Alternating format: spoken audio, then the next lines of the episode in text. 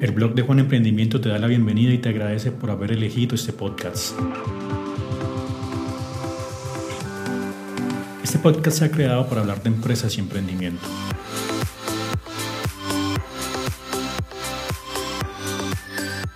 Hola, mi nombre es Juan. Bienvenidos a un nuevo capítulo del blog de Juan. En esta ocasión hablaremos del quinto capítulo del libro El arte de la guerra, titulado Sobre la firmeza. Pero ¿de qué trata este capítulo? Básicamente habla sobre organización, cómo ésta influye en la percepción de los equipos para la obtención de los objetivos. Y como siempre lo he hecho en los diferentes episodios de este podcast, voy a leer algunos párrafos y trataremos de generar algunas conclusiones con relación a la gestión empresarial. Él menciona que gobernar sobre muchas personas como si fueran poco es una cuestión de dividirlas en grupos o sectores. Es organización. Batallar contra un gran número de tropas como si fueran pocas es una cuestión de demostrar la fuerza, símbolos y señales. Se refiere a lograr una percepción de fuerza y poder en la oposición. En el campo de batalla se refiere a las formaciones y banderas utilizadas para desplegar las tropas y coordinar sus movimientos. Como le mencionó hace unos cuantos segundos, estábamos hablando que este capítulo básicamente trata sobre organización y en estos dos párrafos lo está hablando. Habla sobre formaciones, habla sobre banderas, las banderas para determinar las diferentes funciones.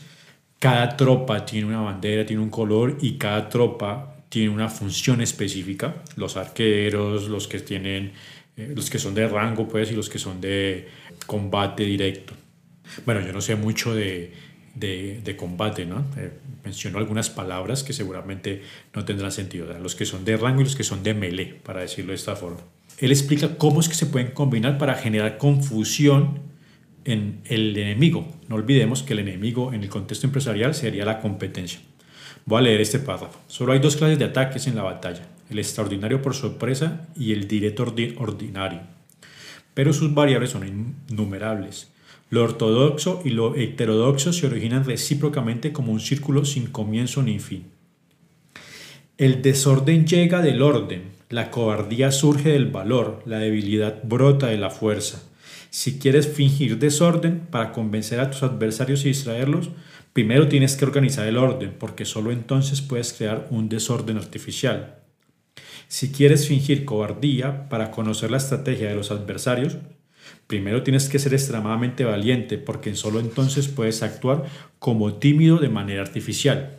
Si quieres fingir debilidad para inducir la arrogancia en tus enemigos, primero has de ser extremadamente fuerte porque solo entonces puedes pretender ser debilidad. Entonces mire cómo es que eh, a través de estos métodos ortodoxos y heterodoxos se trata de confundir a la competencia para mostrar una situación. No se está haciendo una, un combate sucio, por decirlo de esta manera, no está compitiendo de forma sucia, sino que se está recurriendo a un método de confusión, simplemente. No olvides que puedes seguirme en mis redes sociales o en mi canal de YouTube, donde podrás encontrar contenido relacionado. En YouTube me puedes encontrar como el blog de Juan Emprendimiento, en Instagram como arroba blog de Juan, en Facebook como arroba blog of Juan y en LinkedIn como Juan Carlos López. El orden y el desorden son una cuestión de organización.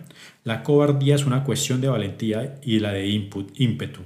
La fuerza y la debilidad son una cuestión de la formación en la batalla. Cuando un ejército tiene la fuerza del ímpetu, incluso el tímido se vuelve valiente. Cuando pierde la fuerza del ímpetu, incluso el valiente se convierte en tímido.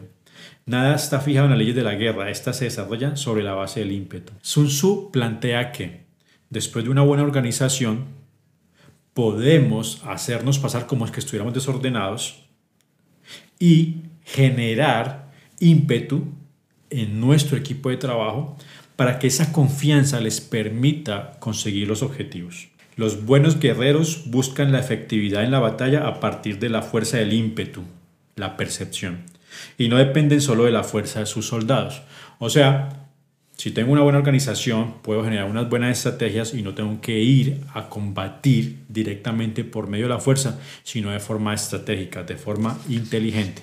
Cuando hay entusiasmo, convicción, orden, organización, recursos, compromiso de los soldados, tienes la, tienes la fuerza del ímpetu y el tímido es valeroso. Todo lo que hemos hablado y siempre lo voy a mencionar es planificar, organizar. Y hoy lo estamos hablando. ¿sí?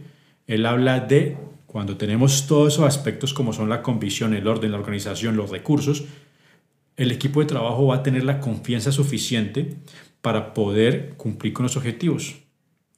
Así es posible asignar a los soldados por sus capacidades, habilidades y encomendarles deberes y responsabilidades adecuadas.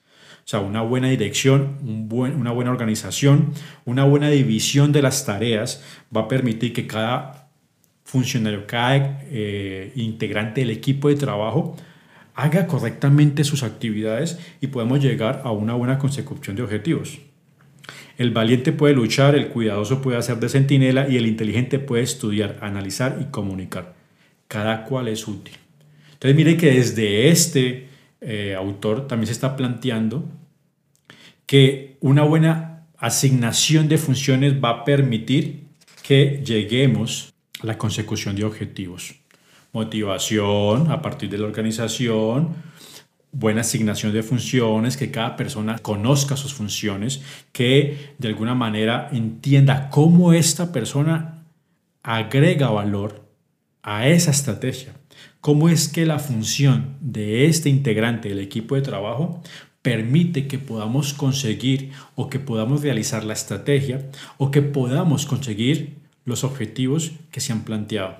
Entonces, como conclusión, se puede ver cómo aspectos teóricos planteados por Taylor y Fayol son planteados por Sun Tzu desde su perspectiva, desde la guerra, pero que de alguna manera influye en la consecución de los objetivos. En el episodio de hoy, básicamente de organización y de división del trabajo. Bueno, hemos llegado al final de este capítulo, espero que les haya gustado, nos vemos en un próximo episodio. Gracias por escuchar Hablemos de Empresas y Emprendimiento con el blog de Juan. Suscríbete y sigue nuestro contenido en Spotify, Apple Podcasts o en tu plataforma favorita. Nos vemos en un próximo episodio.